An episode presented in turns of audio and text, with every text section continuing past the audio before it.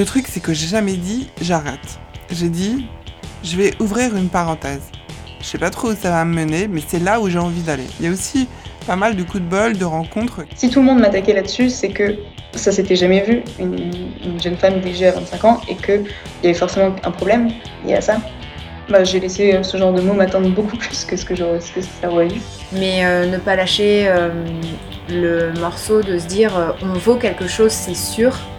Peut-être que finalement, ce qu'on pensait être la bonne direction, c'était pas du tout ce qui nous correspondait en termes de valeurs, en termes d'ambition, en termes d'envie, en termes de compétences. Ça, ça a été le gros boulot. Bienvenue dans l'univers Soulever des montagnes. Je suis Claire Hunou et je vous accueille dans ce podcast dédié aux trajectoires professionnelles. Alors vous n'allez pas y entendre de recettes toutes faites, ni de publicité pour un modèle de réussite unique. Ce que vous allez plutôt entendre, ce sont des professionnels qui partagent une fois par mois leurs témoignages et qui ont tous en commun d'avoir été amenés à rebondir à un moment ou à un autre de leur parcours. Parce qu'un chemin professionnel n'est pas toujours une ligne droite et qu'il peut être fait de zigzags, de chemins de traverse, parce que ça fourmille et parce que ça vit, ici on partage des récits. Mille et une façons de ressentir, de raconter, de se mettre en mouvement et surtout de s'épanouir. Mon envie, c'est que chacun gagne en liberté et puisse se réapproprier ce que veut dire réussir. Ce podcast est indépendant et a vocation à le rester. Pour cela, il a besoin de votre soutien. Alors parlez-en autour de vous, likez, commentez et partagez pour le faire vivre. Très belle écoute Bienvenue dans ce quatrième et dernier épisode consacré au métier des ressources humaines et à la façon dont il rebondit à l'heure actuelle. L'intention de cet épisode est toute simple en fait, hein, c'est de prendre le pouls des évolutions euh, en cours et à venir pour la fonction et de faire le point sur les défis qu'elle a à relever. Alors, vous allez l'entendre, hein, les différents protagonistes, les différents euh, témoignages hein, qui vont aborder euh, différents sujets, notamment la crise de confiance qui existe en ce moment au sein de l'entreprise, les besoins aussi de proximité nécessaires entre les managers, les RH, les collaborateurs, avec les directions générales, avec les gouvernances d'entreprise. Et puis, euh, nos différents interviewés vont aussi partager sur les défis euh, futurs pour la fonction, le rapport entre humain et machine, l'importance du quotient émotionnel, euh, tout ce qui touche à l'atmosphère, aux conditions de travail, au rapport entre travail et souffrance ou travail et épanouissement. Bref, on va explorer un champ très vaste à travers les témoignages d'une DRH à la retraite, d'une responsable RH travaillant en start-up, d'une jeune professionnelle du marketing et également d'une Chief Happiness Officer. C'est parti Qu'est-ce qui fait peut-être que tu es passé par euh, école pour être accompagné plutôt que par le biais des entreprises dans lesquelles tu as travaillé avant? Et est-ce que c'est un lien avec euh, justement ton rapport avec la fonction RH euh, certainement. En fait, c'est vrai que pour resituer le contexte, en fait, moi, il y a à peu près euh, un an, du coup, j'ai eu envie de d'autres choses dans ma vie professionnelle. Je sais pas si c'est parce que j'ai eu 30 ans et que j'ai eu un peu ma petite crise, mais en fait, j'ai senti que j'avais ouais, envie de, de changer quelque chose, mais sans savoir vraiment quoi. Je ne savais pas si c'était euh, le métier, si c'était euh, le type de boîte, parce que j'ai toujours évolué dans des très grosses entreprises, ou euh, si c'était encore autre chose. Et j'ai senti que j'avais besoin d'être accompagnée pour ça. Et en fait, je me voyais absolument pas aller voir mes RH avec ce genre de demande parce que déjà, enfin, je vois, vois pas quelle solution ils auraient pu me proposer. Et en plus, j'avais tellement peur que la réponse ce soit de faire un métier qui a rien à voir avec mon entreprise, que voilà, je trouvais que ça n'avait pas de sens d'aller les voir avec ce genre de, questions. Euh, et en plus de ça, même si j'avais voulu, franchement, j'aurais vraiment pas su à qui demander. Il y avait plusieurs RH, mais j'ai jamais trop euh, vraiment compris les différents euh, rôles de, chacun. Je les ai d'ailleurs, je pense, quasiment jamais rencontrés en fait, sauf le jour de la signature du contrat. et, et du coup, ben, ça m'a paru assez évident de faire appel à mon école de commerce pour euh, ce genre de, démarche. En fait, ils, initialement, j'avais pas en tête forcément de faire un coaching. je m'étais inscrite à des ateliers, plus d'accompagnement dans cette démarche. Et c'est suite à ce genre d'inscription qu'on m'a parlé du coaching et, et, que j'ai en fait que j'ai même découvert l'existence de ce genre d'accompagnement que, que je connaissais pas. En fait, pour moi, le coaching, c'était plutôt être coaché sur euh, un aspect très pragmatique de la vie professionnelle, par exemple euh, la prise de parole en public. Mais je savais pas qu'on pouvait être euh, accompagné par un coach pour ce genre de réflexion. donc voilà, c'est comme ça que j'en suis arrivée là. Qu'est-ce que tu ferais, toi, pour mettre en place plus de confiance dans les entreprises, vu que c'est ça que tu as identifié comme étant la chose qui pourrait manquer et que tu ferais comme première action en tant que RH et DRH Donc qu'est-ce que toi, tu, ferais concrètement pour que ça se mette en place, ce truc-là?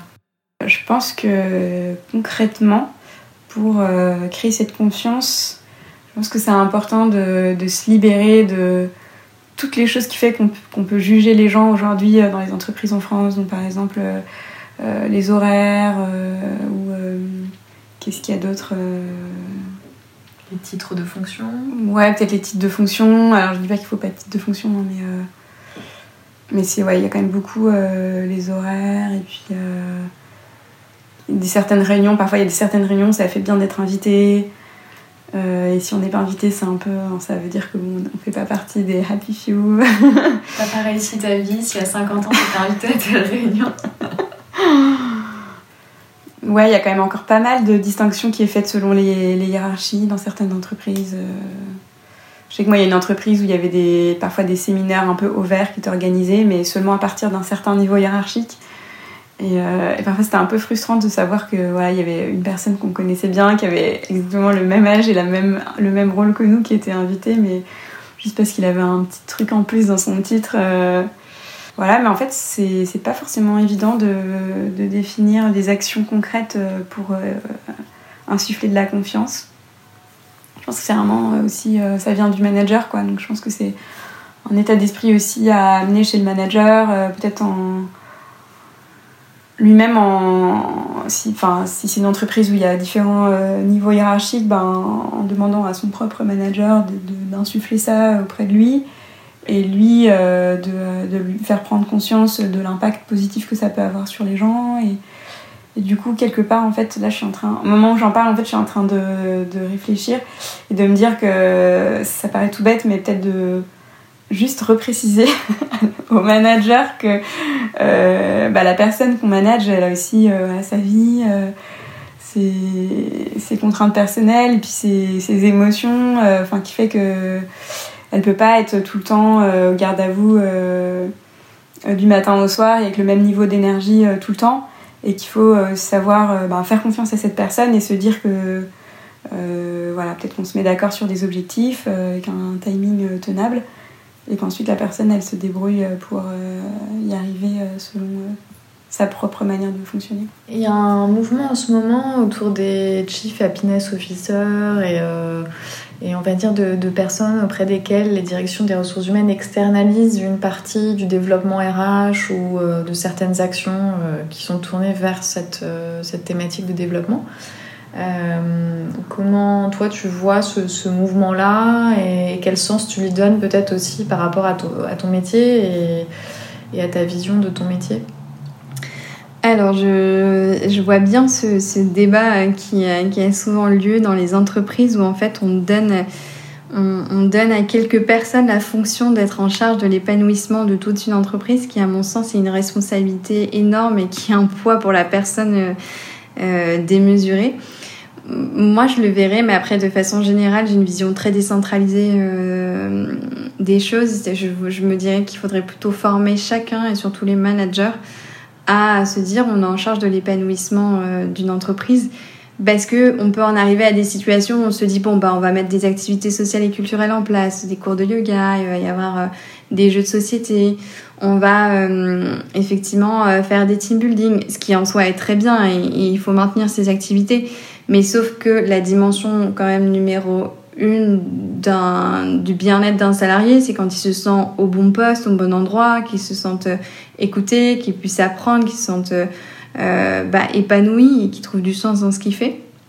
Et, euh, et, du coup, je pense que cette, cette fonction de, de finalement de Chief Happiness Officer, elle est peut-être centralisée là où il faudrait décentraliser.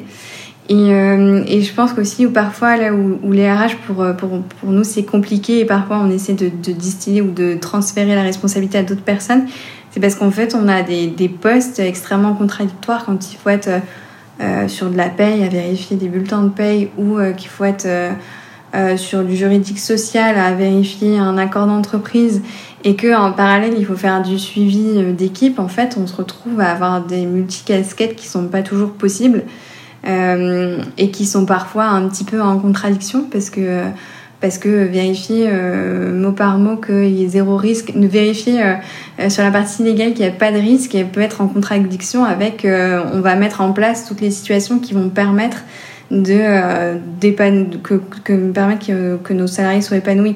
Typiquement, le droit du travail, parfois, il vient contredire des actions qu'on voudrait mettre en place.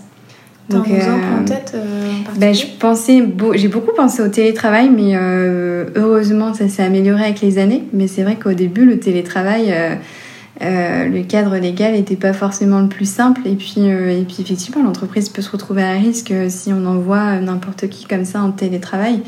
Alors que moi, je suis persuadée que le télétravail, en fait, c'est une bonne pratique. Ça permet aussi à chacun de conjuguer sa vie professionnelle et personnelle. Euh, si euh, chaque collaborateur évidemment autonome et responsable, mais ça permet aussi de responsabiliser un peu plus euh, ses équipes. Mais typiquement, avant, le cadre légal n'était pas forcément le plus simple pour qu'on puisse avoir ce genre de pratique. Aujourd'hui, ça a évolué et en tout cas, c'est un très bon signe. On a des sociétés où, où on pense nécessairement au QI. Voilà, l'important c'est de sortir de l'école, avoir un bagage technique très fort et on pense que la dimension euh, humaine et managériale peut être innée. Donc on fait très peu attention à la dimension euh, quotient et, commotion émotionnelle qui pour moi est clé. Euh, on ne peut pas devenir manager comme ça, ça s'invente pas. Il y a des personnes d'ailleurs qui sont très bons techniciens et qu'il ne faut pas mettre manager et qu'à défaut on fait parce qu'on se dit bah il est tellement bien qu'on va le faire évoluer, on va le mettre manager et le pauvre en fait ou la pauvre se retrouve à un poste dans lequel il se retrouve pas. Et je pense parce que on n'a pas encore mis la place euh, qu'il faut à la dimension euh, psychologique de chacun, à la, vision émotionnelle et aux besoins aussi de comprendre et de lire euh, les attentes des uns et des autres, de comprendre qu'on a des systèmes de valeurs différents. Et je pense que c'est très lié finalement à, la société et à la façon dont on est formé à l'école. Et je pense, ce qui est très vrai aussi, c'est quand on voit les rangs des écoles, on se dit, bah, on a fait telle école, donc on a tel, on a tel normalement tel niveau Oui et non, parce que si on est incapable de se gérer soi-même, de comprendre qui on est, ce qu'on veut, on peut être tout, aussi enfin, tout autant perdu. Donc euh, pour moi, mon diagnostic, il vient du fait qu'on oublie de former chacun aussi à comprendre qui, on, qui nous sommes, ce qu'on a envie d'être. Et, euh, c'est aussi pour ça qu'on en arrive à des situations parfois en entreprise assez compliquées. Moi, mon parcours, je suis plutôt euh, une fille qui vient du marketing en cosmétique. Euh, j'ai travaillé pour euh, des grands comptes type voilà Orlan, après je travaillé pour Nux, j'ai travaillé pour le Printemps. Et puis il y a une dizaine d'années, j'ai fait un volte-face parce que j'avais besoin de valeur et de sens. Et donc je suis allée dans le monde associatif où voilà j'ai trouvé au final un alignement, en, tout cas entre ce que faisait la valeur dans l'entreprise euh, et, mes, et ma valeur en tout cas intime qui était plus alignée. Par contre, bien sûr, voilà, challenge fait qu'au bout de quelques années, bah, hop, il y a quelque chose qui va plus, ça fonctionne pas et on a envie au final de trouver d'autres d'autres visions euh, et d'aller un petit peu plus loin. Et, euh, et à ce moment-là, j'ai décidé euh, voilà, de créer mon entreprise qui qui travaillait en tout cas ces notions de bien-être au travail. Et je me suis rendu compte que c'était pas euh, j'ai cru pendant des années que c'était le milieu des grands comptes euh, qui faisait que l'expérience collaborateur était négative et qu'il y avait de la maltraitance au travail. Et non on va compte c'est le monde du travail comment on envisage le travail qui est euh, qui est très dévalorisé en France. Et que ce soit dans le public dans le milieu associatif ou dans le privé c'est exactement la même chose. Et donc là l'ambition en tout cas que j'ai peut-être sur mon personnel c'est de se dire comment on peut être aligné avec ses, propres valeurs, avec son sens, euh, et de se dire que voilà, on a un objectif de vie qui est peut-être pas au final un objectif carriériste, mais une ambition pour sa vie, qui est pas du tout la même chose qu'une ambition euh, de carrière, euh, et de se dire qu'on peut être épanoui en, en tout cas dans dans les différents éléments de sa vie, que ce soit avec sa famille, euh, voilà, avec son compagnon, ses enfants, ses loisirs, être aussi euh, une femme et un homme à part entière, euh, et qu'on n'ait pas qu'un rôle de père ou de mère. Et c'est toutes ces valeurs-là qui ont été euh, très fortes pour moi euh, quand j'ai commencé à créer mon entreprise. Et Enai veut dire être en grec. Parce que voilà, c'est redevenir soi. Et être soi, après, c'est des notions qui sont peut-être très larges et un peu utopiques. Mais au final, juste se recentrer sur soi, c'est une valeur essentielle. Mais voilà, ça va arriver parce que de toute façon, la qualité de vie au travail a été mise en place euh, parce que au final, avant, on parlait de souffrance au travail, de, de RPS, donc de risques psychosociaux, et qu'on compte, ces mots-là faisaient peur euh, aux entreprises et aux chefs d'entreprise. Donc, on a mis un mot qui était plus joli, qui était qualité de vie au travail. Mais donc, on va travailler les conditions de travail. Mais ça fait des années depuis que le taylorisme existe euh, dans les années 70, qui était en effet des métiers où, où les collaborateurs travaillaient à la chaîne. Ils ont commencé à réfléchir sur les conditions de travail et ils se sont rendus compte qu'il y avait une souffrance au travail parce qu'il y avait des maladies qui étaient associées. Donc, petit à petit, euh, le mot qualité de vie au travail existe que depuis 2013. Donc, c'est tout récent. Mais en tout cas, les conditions de travail. Euh, en tout cas la souffrance travail, a, évolué vers des mots qui étaient plus positifs, ce qui est intéressant. Hein. L'idée, c'est pas en effet euh, le travail, même si euh, euh, il vient voilà du tripalium et il vient du métier avec une torture. On a un esprit en France où on parlait tout à l'heure de carrière, où on doit en effet suivre une carrière idéale. on va faire des strates petit à petit, faire une grande école ou une école, en tout cas avoir des diplômes, puis faire des postes qui vont nous amener à des responsabilités. Aujourd'hui, les jeunes, d'aujourd'hui n'ont pas du tout envie de travailler sur ces dimensions-là. Ils ont, sont plus organiques dans leur façon de rechercher du travail. Ils sont moi j'ai 37 ans donc après j'ai pas je suis en, dans l'entre-deux au final entre les deux générations euh, voilà ils ont pas du tout envie euh, bah, d'être en tout cas ils ont pas envie de voir ils ont pas envie d'être comme leurs parents ont été pendant des années ils disent non, on veut pas rentrer le soir exténué à crier sur nos enfants. On a envie de vivre des expériences euh, de vie euh, et qu'en compte, l'expérience de vie était aussi au travail. Et ça, ça change beaucoup, beaucoup de notions. Euh, et donc les RH vont devoir en effet euh, trouver d'autres formes euh, de gestion des talents euh, qui vont être très importantes parce que aujourd'hui, les RH ne répondent plus à l'attente des collaborateurs de demain. Mais moi, je suis Chief Happiness Officer et aujourd'hui, la, la, traduction en français était euh, malheureusement responsable du bonheur au travail, ce qui est une mauvaise définition. Aujourd'hui, la définition serait pour, pour moi, et on a, on a un collectif qui avons envie en effet de travailler sur cette thématique-là, c'est responsable de l'expérience collaborateur. Et de se dire que c'est un métier extrêmement transversal qui va être un un facilitateur, un fédérateur de différentes entités dans l'entreprise. Parce que ce qui se passe, c'est qu'il y a tellement de silos en entreprise qu'à que la RH ne parle plus au marketing, ne parle plus à la compta, au service, voilà. Et de se dire comment nous, on peut être le lien entre ces différents départements. Pour moi, le métier, en tout cas de Chief Happiness Officer, c'est aussi bien euh, va être transversal avec des RH, de la com interne, de l'organisation, de l'événementiel, ceux qui vont travailler la convivialité. Euh, et en compte, c'est cette boucle-là qui va être intéressante parce que ça va être une personne qui va pouvoir, ou un département, parce que vous allez voir que euh, plus vous êtes sur des grosses entreprises, plus vous allez devoir avoir des départements transverses qui vont travailler l'agilité dans ce système-là, qui vont pouvoir aussi bien jongler avec les différentes euh, propositions que les RH vont faire, qui vont être plutôt, nous on va les appeler plutôt des relations humaines que des ressources humaines, euh, et qui vont pouvoir faire le lien en disant qu'est-ce qu'il y a aujourd'hui sur comment on peut communiquer euh, demain sur la marque employeur, sur en effet travailler le onboarding avec les RH, mais travailler avec la com interne ou externe pour diffuser la marque employeur. Et c'est cet écosystème-là où souvent les entreprises ne se parlent pas et les intervenants, ou en tout cas les, les responsables, les managers ne se parlent plus parce qu'ils ont une surcharge de travail tellement importante qu'ils n'ont pas le temps de travailler sur ces métiers-là ou en tout cas sur ces actions-là en transverse. Et l'idée, c'est de travailler, d'être un référent euh, dans l'entreprise comme si on était un, en comité de pilotage tout le temps, en mode projet. C'est notre métier, c'est presque faire que ça, avec des micro-projets sur voilà RH onboarding, ça va être sur l'organisation, pourquoi pas du travail, sur les nouveaux locaux, euh, ça va être en effet avec euh, les office managers, on va travailler par exemple sur euh, tout ce qui est organisation d'événements. Et l'idée c'est d'être, d'avoir une vision stratégique de l'entreprise, connaître la stratégie business, mais vraiment business hein, de l'entreprise.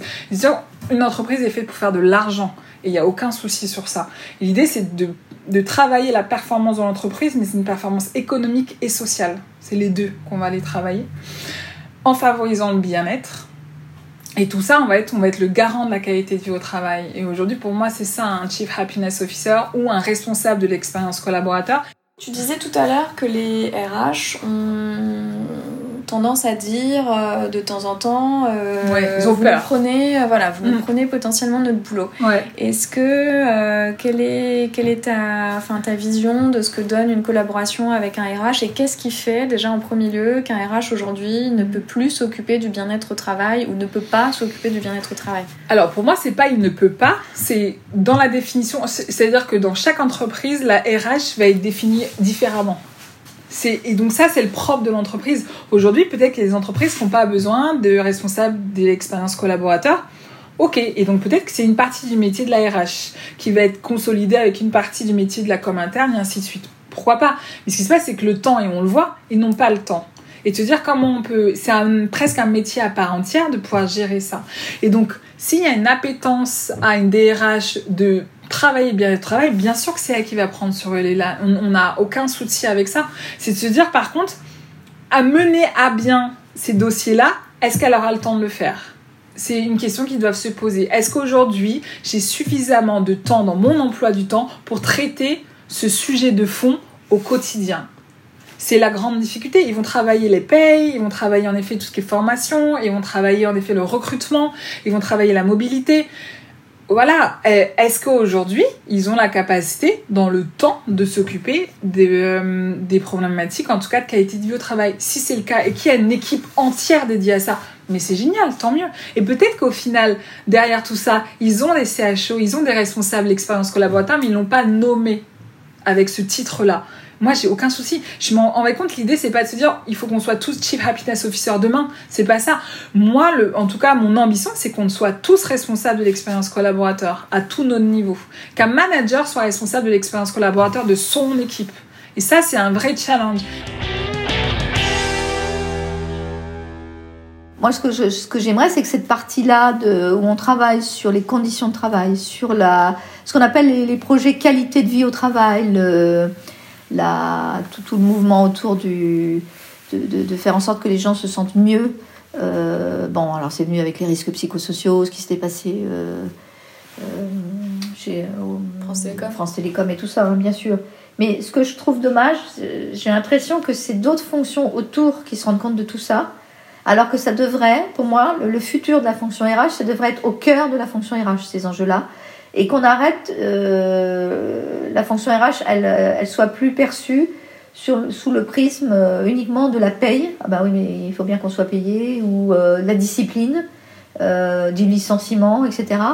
Que tout ça soit. Alors ça existera toujours, mais bon, c'est de plus en plus maintenant sous-traité. Hein, dans, un, grand groupe comme le nôtre, on a sous-traité la fonction paye,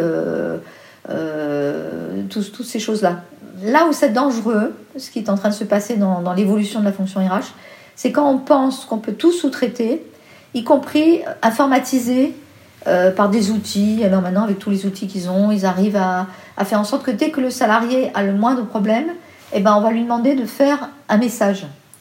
Et euh, bon, j'ai l'exemple chez Natixis, parce que j'ai vécu ça, ce, changement où euh, on nous a enlevé des effectifs dans nos équipes en disant maintenant vous avez un outil, euh, donc les gens, bah, euh, dès qu'ils ont un... Alors, quand ils ont un problème administratif, genre euh, je voudrais savoir combien de jours de congé j'ai, je voudrais poser un congé, je voudrais... Ça, je dis bien sûr, ça nous fait gagner beaucoup de temps. C'était pas la partie la plus intéressante du travail, c'est évident. Par contre, là où c'est très, très dommageable, je trouve, c'est que ils suppriment également des postes de, proximité, ce qu'on appelle nous chez nous les RRH. Hein, euh, donc, c'est des gens qui ont des portefeuilles euh, euh, et qui sont censés être au contact bah, de, ce portefeuille. Alors, 200 personnes. Alors maintenant, chez Natixi, c'est 300, d'après ce qu'on m'a dit. Nous, c'était 200, 250 personnes, c'était déjà pas mal.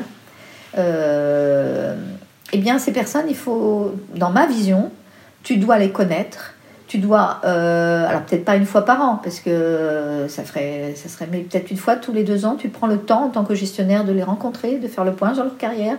Et puis quand tu te balades dans les couloirs, comme je le disais tout à l'heure, ou quand tu es à la cantine, tu acceptes et tu es content et tu as la, banane si on vient te trouver pour te parler d'un problème. Euh, j'ai un problème avec euh, mon chef, j'ai un problème avec mes enfants, il se passe ci, il se passe ça. Et tu prends tout ça et tu, et tu, et tu gères tout ça. Et en fait, on retrouve bien à ce moment-là la philosophie que j'avais moi dans les années 80 quand j'étais chef du personnel, où j'étais le contact et je savais ce qui se passait. Je il y a des fois, alors peut-être parce que moi je suis très honnête, mais il y a des fois des salariés me donnaient des informations que je gardais pour moi, d'ordre privé, parce que je me disais que ça ne regardait pas euh, la direction. Et donc euh, j'avais cette euh, conscience professionnelle, si je puis dire, cette déontologie de ne pas tout raconter ce qu'on me racontait. Euh, je, suis tout à fait consciente que au jour d'aujourd'hui, vu tout ce qui s'est passé dans les entreprises, les gens se méfient de la fonction RH et se disent c'est le patron, en fait, euh, c'est le patron bis qui se balade dans l'entreprise. Et, je les comprends, les gens. Et je dirais même que c'est salutaire parce que j'ai trop vu autour de moi, dans certaines de, de mes expériences, des gens qui n'aimaient pas cette déontologie et qui, quand ils apprenaient quelque chose sur le collaborateur, ils couraient tout de suite voir le directeur concerné pour le lui dire. Et donc, c'est malheureux à dire, mais j'ai trop vu ça. Et il y a des gens qui, qui, veulent arriver dans la fonction RH, on en parlait tout à l'heure, juste par goût du pouvoir. Euh, ces tendances-là, moi, c'est pas du tout mon, ma vision. Euh, mais malheureusement, il y en a. Je suis euh, d'accord que, honnêtement, il y a pas, pas mal de gens qui sont dans la fonction RH, qui ne devraient pas y être, et sur un plan déontologique, simplement. Pour moi. Hein. Et il y a des fois, j'étais vraiment choquée de ce que je, ce que je voyais. Je me dis, moi, jamais, jamais je ne me comporterai comme ça. Mais ça a pu amener les gens à se méfier. C'est dommage. Parce que pour moi, dans l'avenir de la fonction RH, il faut que ces RRH soient euh, vraiment en plein exercice, au contact avec les gens, et qu'on arrête de croire qu'en mettant des, des postes informatiques entre eux et, l'entreprise, ça va régler les problèmes. Moi, ce que j'aimerais qu'il soit, c'est que j'aimerais qu'on considère que vraiment les départements RH euh, sont clés et font partie intégrante de la stratégie d'entreprise. Pour moi, c'est essentiel qu'on considère qu'un DRH soit présent à toutes les décisions stratégiques. Et euh, quand effectivement, quand on est RH, on comprend pas forcément tout euh, tout au, business, mais en fait justement pour moi c'est la responsabilité des autres, de, des autres managers et des autres membres du comité de direction, de direction d'expliquer pour pouvoir ensuite euh, laisser la place au RH de donner sa décision et de parce que c'est quand même lui aussi qui euh, connaît via des, des outils de satisfaction, des enquêtes, etc., qui mesure le pouls des équipes.